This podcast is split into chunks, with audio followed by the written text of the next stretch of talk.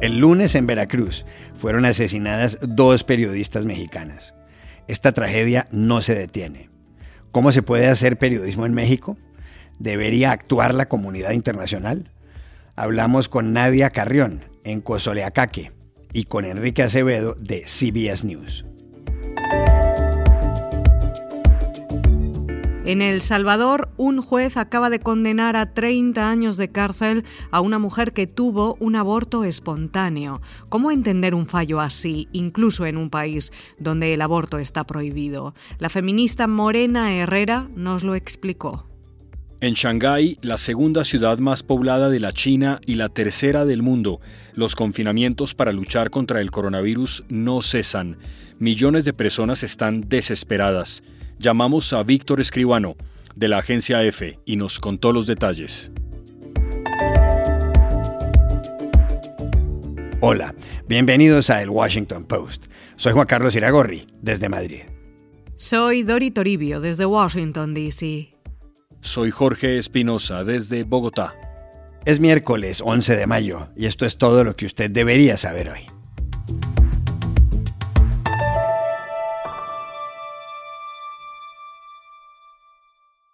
El asesinato de periodistas en México parece no tener fin. El crimen más reciente ocurrió el lunes de esta semana, en Cozoleacaque, una localidad de más de 20.000 habitantes en el estado de Veracruz, en el sur del país. Las víctimas fueron Yesenia Mollinedo, directora del semanario El Veraz, y la camarógrafa Joana García, que se habían estacionado a las afueras de una tienda. Allí fueron asesinadas. La muerte de las dos mujeres sucedió cuatro días después del asesinato en Culiacán, en el estado de Sinaloa, del periodista Luis Enrique Ramírez. Por eso, el martes hubo protestas en Ciudad de México.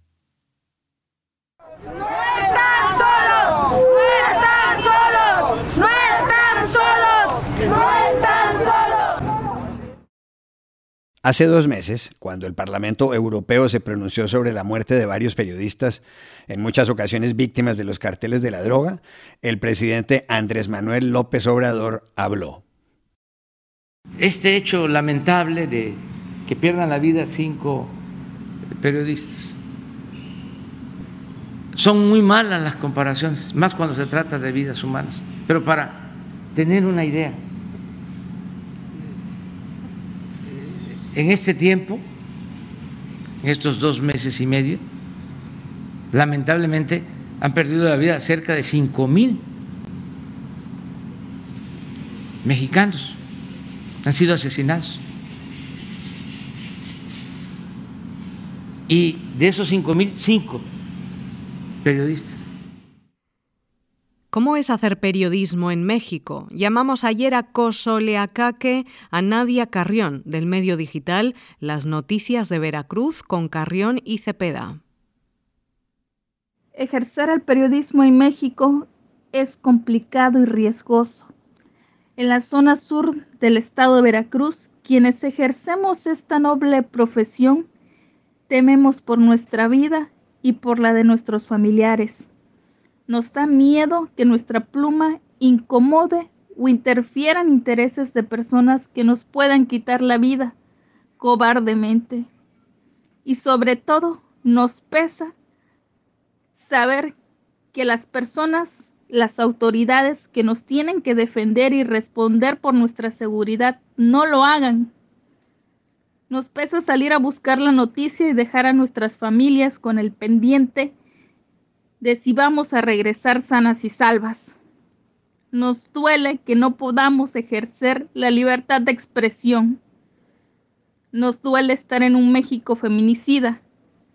Nos duele no poder confiar en las autoridades. Nos duele que nuestra voz, que nuestros gritos de auxilio no sean escuchados. Nuestras vidas valen. Esperamos que las autoridades tomen cartas en el asunto de manera inmediata. Reprobamos estos hechos cobardes, estas agresiones hacia el gremio periodístico. También llamamos al periodista mexicano de CBS News, Enrique Acevedo, que ayer en Twitter sugirió que la comunidad internacional puede jugar un papel en todo esto. Gracias, Juan Carlos. A lo que me refiero en el tweet es a la absurda noción de que el asesinato de periodistas en México es un problema local, un problema de México. La libertad de expresión, la libertad de prensa son valores universales. Se han asesinado a 11 periodistas en lo que va de este año, 36 desde que inició el sexenio del presidente López Obrador en 2018. Y si atendemos los datos de artículo 19, estamos hablando de casi 150 desde el año 2000. Hay una guerra en contra de la verdad en ese país, en mi país. Un lado está armado con AR-15 y rifles calibre 50, que por cierto en su mayoría vienen de Estados Unidos, y el otro está armado con una cámara fotográfica, con una libreta o un lápiz. Por eso yo creo que es importante que la comunidad internacional, sí, el Parlamento Europeo, las ONGs, pero sobre todo Estados Unidos, vean lo que sucede en México como un problema propio, sobre todo porque en muchos casos sucede a escasos metros de la frontera entre uno y otro país, cubriendo organizaciones transnacionales del crimen organizado, como le decimos, cubriendo políticos corruptos también. Es difícil saber de dónde viene la amenaza ya en un país en donde además los crímenes contra periodistas quedan completamente impunes. Esta fiscalía creada para investigar y castigar los crímenes contra periodistas, pues no ha resuelto más del 90% de los casos. Matar a un periodista en México sale muy barato y eso no puede pasar. Y me parece que ya estamos más allá de la indignación, ¿no? Y más allá de reportar el último caso, porque pues, desafortunadamente los números no pueden ilustrar el arco de las vidas que se han perdido y la importancia que estas vidas tienen para la lucha por la verdad en México.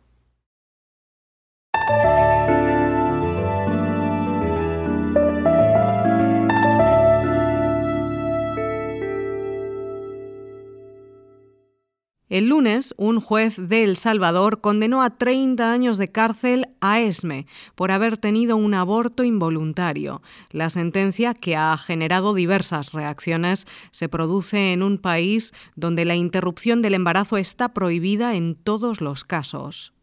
Esme, que es el nombre por el que se conoce a la mujer, llevaba dos años de prisión preventiva y su condena es la primera de este tipo en El Salvador al menos desde 2015 entre 2010 y 2014 hubo más de 40 mujeres sancionadas en situaciones parecidas. En febrero, dos mujeres que estuvieron 10 años en la cárcel, 10 años, fueron absueltas. Una de ellas, que se llama Kenia, compareció luego ante los medios de comunicación. Me privaron de libertad por algo tan injusto. Perdí toda mi juventud, perdí a mi familia, todos mis planes de superación se me vinieron abajo.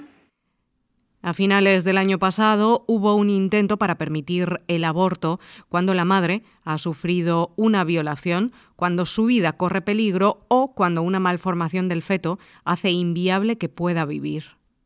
La iniciativa no prosperó el presidente Nayib Bukele se negó a incluirla en el articulado del proyecto. El aborto sigue criminalizado en todas las ocasiones como en Nicaragua, Honduras y República Dominicana.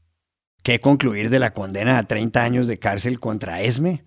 Hablamos ayer en San Salvador con la feminista Morena Herrera, presidenta de la Asociación Ciudadana por la Despenalización del Aborto. La sentencia que condena a Esme a 30 años de cárcel por una emergencia obstétrica representa un ensañamiento judicial que siempre aquí en El Salvador ha sido contra las mujeres pobres. Tenemos, hay que decirlo también, siete años en la que hemos logrado no tener mujeres condenadas.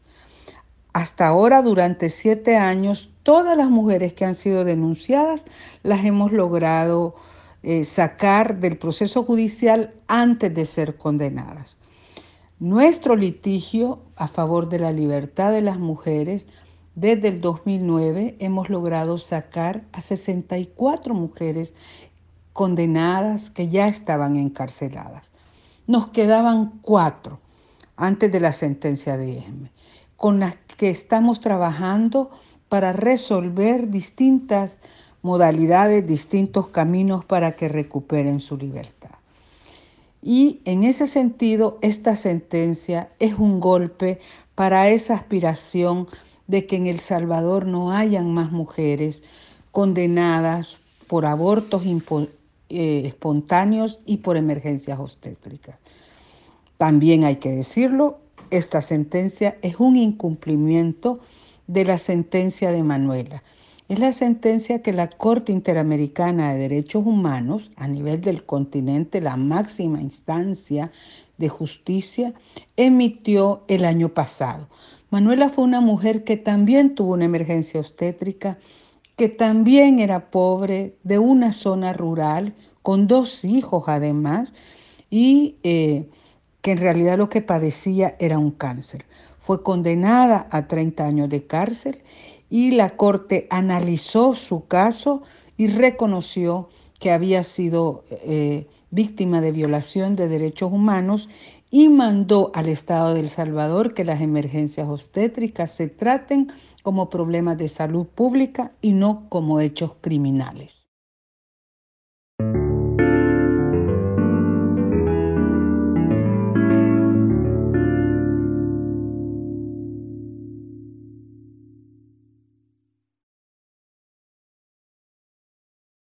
Shanghái, en la China, es la tercera ciudad más poblada del mundo, solo superada por Pekín en ese mismo país y por Delhi en la India, y ahora pasa por problemas serios en la lucha contra el coronavirus. La pandemia empezó justamente en el mercado de animales de Wuhan en noviembre de 2019, en China, y el número diario de contagios en ese país crece y crece. Shanghai, que tiene 25 millones de habitantes, ha ordenado que miles de personas sigan confinadas. Pero el director de la Organización Mundial de la Salud, Tedros Adhanom, dice que esa estrategia no sirve. When we talk about the zero um, COVID strategy, uh, we don't think that it's sustainable considering the behavior of the virus now and what we anticipate uh, in the future. ¿Qué están viviendo los habitantes de esa megalópolis? Hablamos ayer con Víctor Escribano, corresponsal de la agencia EFE, que ha escrito crónicas sobre su experiencia. Pues la verdad es que la situación va variando mucho no solamente de un distrito a otro, sino de urbanización en urbanización.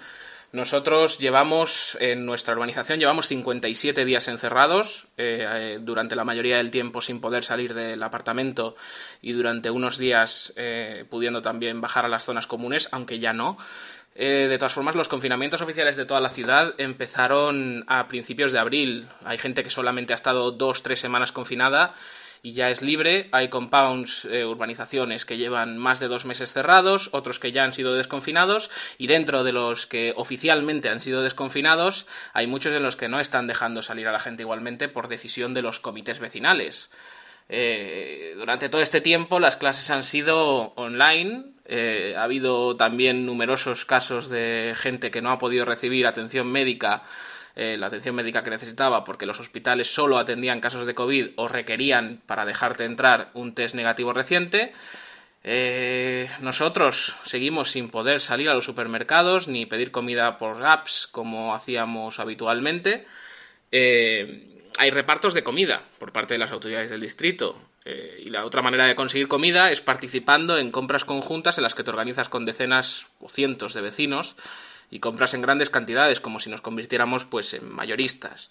Y el problema ahora mismo es la incertidumbre, es que no hay ninguna fecha estimada de liberación eh, y las autoridades cada vez están aumentando más las restricciones para contar, eh, cortar cuanto antes los contagios. y la última política del gobierno, por ejemplo, y esto en nuestro caso ha afectado a muchos vecinos de nuestro edificio, es llevarse a cuarentena no solamente a los infectados, sino también a los vecinos de arriba y de abajo. Hoy mismo se estaban llevando a, varios vecinos eh, por simplemente vivir en el piso de debajo de un contagiado.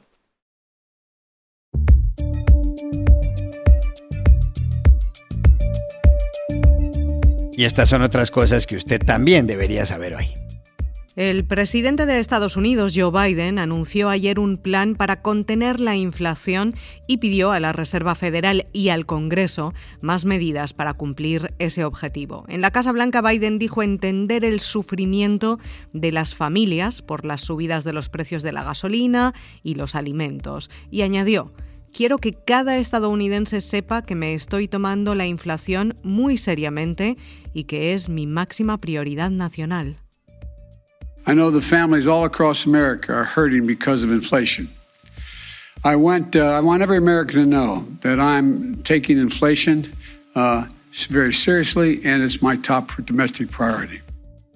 El precio de la gasolina registró ayer un nuevo récord en Estados Unidos, pues alcanzó los 4,37 dólares por galón de promedio, el costo más alto desde el año 2000. Y en marzo, la inflación en el país se disparó al 8,5%, la tasa más elevada en cuatro décadas. Biden dijo que esto se debe a la pandemia del coronavirus y a la guerra en Ucrania. El presidente de México, Andrés Manuel López Obrador, dijo ayer que no asistirá a la próxima cumbre de las Américas si Estados Unidos no invita a Cuba, Venezuela y Nicaragua. López Obrador añadió que si se excluye a estos países, el canciller mexicano Marcelo Ebrard acudirá en su lugar a la reunión que se celebrará del 6 al 10 de junio en Los Ángeles. Por su parte, la portavoz de la Casa Blanca, James Saki, aseguró ayer que todavía no han tomado la decisión final sobre los países a invitar. En Colombia fue asesinado ayer el fiscal paraguayo Marcelo Pecci en las playas de Barú, una zona costera a 45 minutos de Cartagena de Indias. Pecci, de 45 años, estaba de luna de miel con su esposa Claudia Aguilera, que minutos antes del atentado había anunciado en las redes sociales que estaba embarazada. Pecci trabajaba en la Fiscalía desde 2009 y tenía a su cargo varios casos contra organizaciones de narcotráfico y de lavado de dinero. Paraguay anunció que una comisión viajará a Colombia para investigar el crimen. Elon Musk, el hombre más rico del mundo, dijo ayer que si finaliza su operación de compra de Twitter, reactivará la cuenta del expresidente Donald Trump. En un evento organizado por el Financial Times, Musk señaló que esa decisión, tomada el 8 de enero de 2021, dos días después del asalto al Capitolio en Washington, enajenó a una gran parte del país y en última instancia no resultó en que Donald Trump no tuviera voz. El dueño de Tesla y de SpaceX, que ofreció 44 mil millones de dólares por la compañía, ha criticado las prohibiciones permanentes en cualquier red social. Y aquí termina el episodio de hoy de El Washington Post, El Guapo. En la producción estuvo John F. Burnett. Por favor, cuídense mucho. Y pueden suscribirse a nuestro podcast en nuestro sitio web, elwashingtonpost.com, seguirnos en nuestra cuenta de Twitter, arroba y también nos encontrarán en Facebook, buscando el Post Podcast. Chao, hasta la próxima.